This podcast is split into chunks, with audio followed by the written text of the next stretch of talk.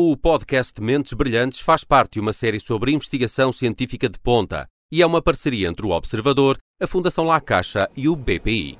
Nos últimos 30 anos, muita coisa mudou nos prognósticos dos cancros de sangue. Com novos medicamentos e novos protocolos, um diagnóstico de linfoma, leucemia ou mieloma já não significa o que significava antes. A taxa de sobrevivência é muito maior, as probabilidades de recidiva são muito menores. Mas há imensas coisas que continuam por descobrir e aperfeiçoar. Uma destas doenças, a leucemia linfoblástica aguda, continua a ser rara. Mas infelizmente continua também a ser a mais frequente em crianças. E se há uns anos apenas 10 a 15% dos pequenos doentes sobrevivia, agora esses são os números dos casos que não se conseguem combater. É a pensar nisso que Vera Martins trabalha para saber mais sobre esta doença. No Instituto Gulbenkian de Ciência, a diretora do Laboratório de Desenvolvimento de Linfócitos e Leucemias está a tentar descobrir a origem da leucemia linfoblástica aguda de células T. Eu sou o Paulo Farinha, este é o Mentes Brilhantes e vou conversar com a investigadora para tentar perceber o que pode trazer este trabalho e o que isso pode significar na sobrevivência das crianças com um diagnóstico destes. Olá, Vera Martins, bem-vinda ao Mentes Brilhantes, obrigado pela sua disponibilidade. A Vera é investigadora do Instituto Gulbenkian de Ciência, diretora do Laboratório de Desenvolvimento de Linfócitos e Leucemias, nessa mesma instituição, onde está atualmente a trabalhar, entre outras coisas, numa forma de perceber a razão de origem da leucemia linfoblástica aguda. É isto? Expliquei bem? É exatamente isto. É um tipo de, é um subtipo da, da leucemia linfoblástica aguda. É, uh, tipo uh, T. Exatamente, leucemia linfoblástica aguda de células T. Exato. Um, as neoplasias hematológicas, ou enfim, os cancros de sangue, são um mundo grande e muito vasto. São dezenas de doenças que se arrumam debaixo da designação de leucemia e de linfoma, mas esta, em particular, uh, LLA de células T, eh, leucemia linfoblástica aguda de células T, eh, é particularmente frequente em crianças, tal como a LMA, a leucemia mieloide aguda, o é em adultos. Isto constitui para vocês, investigadores, um fator de pressão, portanto, tentar trabalhar na causa de uma, de uma doença tão incidente em crianças? Uh, para já não. Portanto, não é essa, não foi essa, não foi essa a causa um, que nos levou a estudar este tipo de doença. Eu trabalho no desenvolvimento das células T no indivíduo saudável, no organismo saudável. E quase por acaso tivemos uma observação há alguns anos atrás, uma observação de que em determinadas condições um, aparecia uma leucemia muito parecida com a leucemia pediátrica portanto, leucemia linfo, uh, linfoblástica aguda tipo T, uh, e que o modelo que nós estávamos, uh, estávamos a ver e a estudar era provavelmente um dos modelos mais interessantes para fazer perguntas que até agora não se conseguiam, ou até àquela altura não se conseguiam fazer. O modelo, o modelo animal que estava? O modelo animal, sim. portanto, nós, estas leucemias se quisermos eh, perceber qual, quais são as origens, o que é que está na causa destas leucemias, é muito difícil de, de perceber em humanos. Porquê? Porque quando um paciente chega uh, à clínica com, com uma doença destas, a doença já já está bastante evoluída. Já, já, já, está, já está sintomática, o que levou, o que levou aquela portanto, pessoa a procurar. Nós podemos aprender muita coisa sobre aquela doença, mas não o que é que esteve na causa, o que é que causou a, a doença. Portanto, não sabemos o que está na origem.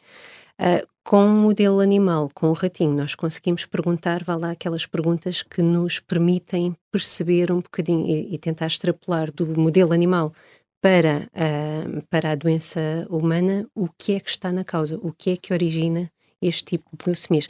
Mas foi por acaso, portanto, não foi uma situação em que nós nos sentíssemos pressionados a estudar, foi uma situação em que nós tínhamos uma pergunta ligeiramente diferente, seguimos uma observação que vimos que, que era relevante. Foi um achado? Como se foi um costuma, achado. Como se costuma dizer foi, em medicina e também em ciência? Foi, foi um achado. E, e, acho que é isso que é importante perceber às vezes quando pensamos em, em ciência fundamental, que a maior parte das pessoas fica um bocadinho cética quando, quando se eu falar e serve para quê? Se vocês só querem saber o porquê das coisas.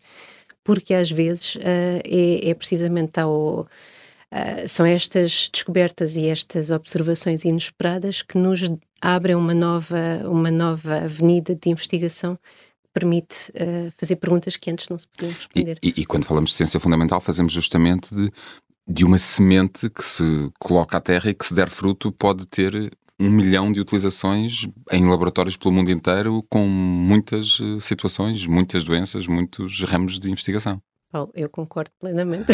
Eu sei que a maior parte das pessoas é que não Sim. sabe e tem. Até às vezes, uh, há alguns colegas seus com quem eu já tenho conversado que me dizem que até às próprias famílias, às vezes, é difícil explicar é. o que é fazer ciência fundamental. É difícil porque nós uh, estamos à espera que a ciência resolva problemas e, portanto, estamos à espera que os problemas sejam problemas de saúde e que os, os investigadores venham contribuir para, para melhorar as nossas condições de saúde, que parcialmente é verdade mas depois há todo um mundo paralelo e ao lado que, que não, tá, não tem como objetivo primário curar as doenças. No nosso caso, calhou, portanto, uh, calhou abrirmos um, um, uma uma área de investigação paralela à que nós tínhamos uh, anteriormente e que, uh, que permite perceber um bocadinho aqui da biologia da doença. E esta área de investigação pode justamente vir a dar respostas no futuro que serão naturalmente úteis na clínica e úteis aos médicos e a quem trata uh, dos, dos, doentes humanos e não, e não modelos animais, poderão vir a ser muito úteis.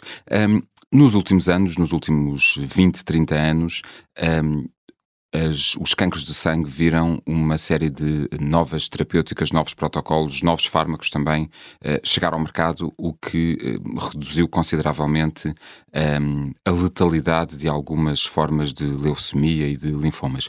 No caso concreto da leucemia linfoblástica aguda de células T, qual é atualmente a taxa de mortalidade? a taxa, eu costumo pensar não na taxa de mortalidade, mas, mas na, na, taxa de sobrevivência. Na taxa de sobrevivência. A taxa de mortalidade é mais difícil de calcular porque nós tendemos a olhar para, a, a ter um, um, olhar otimista sobre, sobre o desenvolvimento das terapêuticas. E se, por exemplo, nos anos 80 a taxa de sobrevivência era muito baixinha, na ordem dos 10, 20%, Agora, a taxa de sobrevivência atinge, em muitos casos, a ordem dos 90%, ou seja, a grande maioria das crianças com este tipo de doença, e aqui engloba-se não só a leucemia aguda tipo T, mas também a tipo B, portanto, em, em termos gerais, tem uma boa resposta, mas tem uma boa resposta um, que vem com efeitos secundários graves e obviamente preocupa-nos depois também as outras, uh, os outros pacientes que não respondem à terapêutica atual. A, a taxa de sobrevivência ronda então atualmente? Cerca os... de 85, 90%. E portanto, não só os 10% que uh, infelizmente um, ehm, não, que sobrevivem, não sobrevivem, e que a terapêutica que não, não reagem à, da forma que, que seria expectável à, à terapêutica, também há a questão da toxicidade tardia e efeitos secundários e por aí fora, com os restantes 80% a 85%. Há esse problema e há um problema adicional, é que mesmo os 85% de sobreviventes, lá que se consideram sobreviventes, uh, têm uma taxa de reincidência em que a, a leucemia volta a aparecer quando, se já se, quando a doença já tinha sido considerada curada Uh, e, e, alguns destes pacientes uh, voltam a ter uma, uh, uma, recidiva. Uma, uma, recidiva. E, portanto, todos estes casos a nós faz-nos alguma confusão e não trabalhando diretamente com os pacientes, se conseguirmos perceber claro. porque é que estas células aparecem e porque é que elas reaparecem, acho, que era, acho que era importante. Isso, isso, pode vir, isso pode vir no futuro, se tudo correr bem, e quando falamos em correr bem, estamos a falar de processos muito, falamos muito de ciência longos. fundamental, muito longos, um, no futuro a identificar alvos terapêuticos que podem permitir desenvolver outros fármacos, não é verdade? Se nós conseguirmos identificar alguns alvos terapêuticos, será genial, porque é mesmo eh, esta, esta doença em particular. Um, as novas terapêuticas que têm sido desenvolvidas são, não têm tido uma taxa de sucesso muito, muito boa. Portanto, há aqui uma, uma necessidade uh, real de, de, descobrir novos alvos, de conseguir gerar um, terapias novas, diferentes, mais específicas, que causem menos dano. Portanto, terapêuticas que sejam mais dirigidas uh, àquele, à, às células que se pretende, que se pretende controlar e que, e que tenham menos efeito nocivo sobre as restantes? Exato, porque a quimioterapia, regra geral, é um, é um tratamento uh, não específico, vá lá, e então mata as células que se pretende, portanto as células leucémicas, mas também muitas das outras células que estão em, em rápida expansão. E em crianças, que é, o, que, é, que é o alvo, vá lá, que é o paciente mais comum para esta doença, em crianças que estão em fase de crescimento, o número de células em proliferação é, é, muito alto. É muito alto. Portanto... O, o, que é tão fascinante uh, tão, e o que a seduz tanto nas células T, que no fundo é, é em grande parte o seu, uh, o seu foco de investigação já de há muitos anos? Uh, pronto, para mim são, eu, eu, costumo dizer que são as minhas células preferidas, mas são, são células muito interessantes porque desde o primeiro ponto de diferenciação, portanto, são células que requerem um órgão específico, não se diferenciam assim como a, a grande maioria de outras células, portanto, requerem que as células saiam da medula óssea, migrem até ao timo, que é o, o órgão responsável pelo desenvolvimento delas, aí diferenciam sobre uma série de passos super complexos.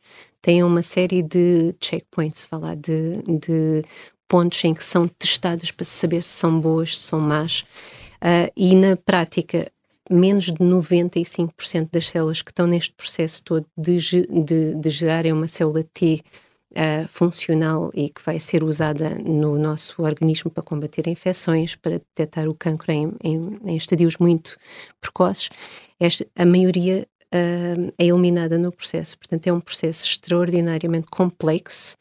Um, super interessante, mas onde, quando há falhas, está, por exemplo, uh, havendo falhas, podem haver uh, doenças auto, uh, autoimunes que, que, se desenvolvem como consequência de uma falha neste processo de desenvolvimento. Há a questão das leucemias, que, que é também uma falha de desenvolvimento que nós não compreendemos como funciona. Um, Pronto, e, é, é, to, é, todo um mundo que, que, sim, que a seduz há, há, há, pelo menos duas décadas e tem sido o seu, o, seu foco, o seu foco de investigação. Este projeto uh, em concreto que, que está, uh, que está a desenvolver, uh, ou que pretende desenvolver, se, se, tudo, se tudo correr bem e se chegar, chegar a bom porto, tem uma colaboração de outras instituições além do Instituto Gulbenkian de Ciência, não é verdade? Quais são? Tem. tem uma colaboração essencial com a Universidade de Ulm, na Alemanha. Um, tem a colaboração com dois cientistas na, na, na, Universidade de Jena e na Universidade de Gießen, uh, os dois também na Alemanha.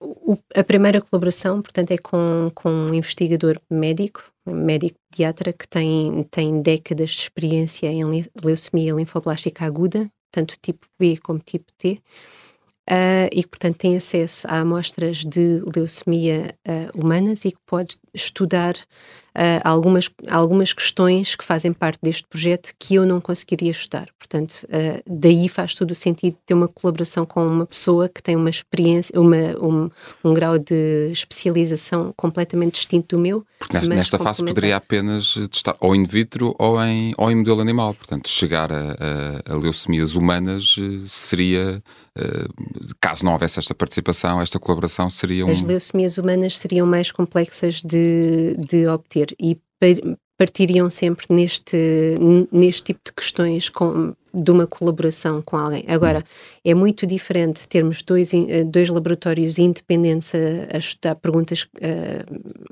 interessantes para os dois e colaborar, um, colaborar e um, juntar vá lá, as nossas duas valências para conseguirmos responder cada um naquilo em que cada um de nós é melhor e conseguirmos trabalhar em conjunto com um objetivo comum. Os outros dois colaboradores um, têm, uma, têm um peso mais, uh, mais reduzido, portanto, é uma colaboração que depende de um modelo animal que eles geraram uh, e, portanto, a participação deles vai ser uh, em enviar-nos o, o, modelo animal e ensinar-nos a, a, a, trabalhar com ele. Vá lá. Eu sei que esse modelo animal tem, e, e basei-me num artigo que, que, que publicámos na série Mentes Brilhantes e que publicámos quando, quando conversámos consigo, esse modelo animal tem uma, tem uma característica muito particular que é extraordinariamente útil para, para o processo que está a desenvolver. Que característica é essa? Uh, é o primeiro modelo que permite estudar um timo humanizado. O que é que isto quer dizer? Uh, permite estudar um timo de ratinho, mas que está completamente reconstituído de células humanas. É, é um ratinho humanizado? É um ratinho humanizado. Uh, os ratinhos humanizados já se usam há muitos anos, portanto, é um ratinho que é imunodeficiente e em que nós podemos uh, reconstituir o sistema hematopoético praticamente todo com células humanas. A, a, grande particularidade deste novo ratinho humanizado é, é, é, é, a reconstituição do timo e das células T em desenvolvimento, que até agora era sempre um dos processos mais ineficientes e ninguém percebe muito bem porquê. Um, portanto, acontece que neste ratinho é possível estudar o desenvolvimento de células T de uma forma muito mais próxima daquilo que acontece em humanos, mas sem, obviamente, sem, sem envolver humanos na, claro, na investigação. Claro. Vera Martins, quero agradecer-lhe a sua disponibilidade para nos eh, explicar exatamente em que consiste este o projeto em que está, em que está envolvida. Eh, se falamos de ciência fundamental, e já conversámos sobre isso, sabemos que são processos muito morosos, portanto não lhe vou colocar aquela questão de dentro de quanto tempo, porque eh, sei que não, não. Ou fugirá à questão como os seus colegas fazem, e muito bem, ou me dirá que não sabe, uh, e portanto, como é, como é expectável, mas demora o tempo que demorar, esperemos que dentro de uns anos uh, tenhamos novas luzes acesas sobre uh, a razão e a causa para o, para o desenvolvimento da leucemia linfoblástica aguda de células T e que essa taxa de sobrevivência uh, aumente ainda mais e se aproxime cada vez mais dos 100%. Muito obrigado e muito boa sorte. Obrigado, eu. Não sabemos quanto tempo passará até que a taxa de sobrevivência chegue aos 100% ou até que as hipóteses de a doença regressar sejam reduzidas a zero. Mas com o trabalho que Vera Martins está a desenvolver, é muito provável que tenhamos cada vez mais respostas sobre a leucemia linfoblástica aguda de células T. O projeto da investigadora do Instituto Gulbenkian de Ciência foi um dos 33 selecionados, e apenas 13 em Portugal, entre 550 candidaturas para financiamento da Fundação La Caixa ao abrigo da edição de 2022 do concurso Caixa Research de Investigação em Saúde. Vera Martins recebeu 680 mil euros que podem trazer mais luzes sobre a origem deste cancro e, sobretudo, mais esperança para a cura. Eu sou o Paulo Farinha e este foi o Mentes Brilhantes.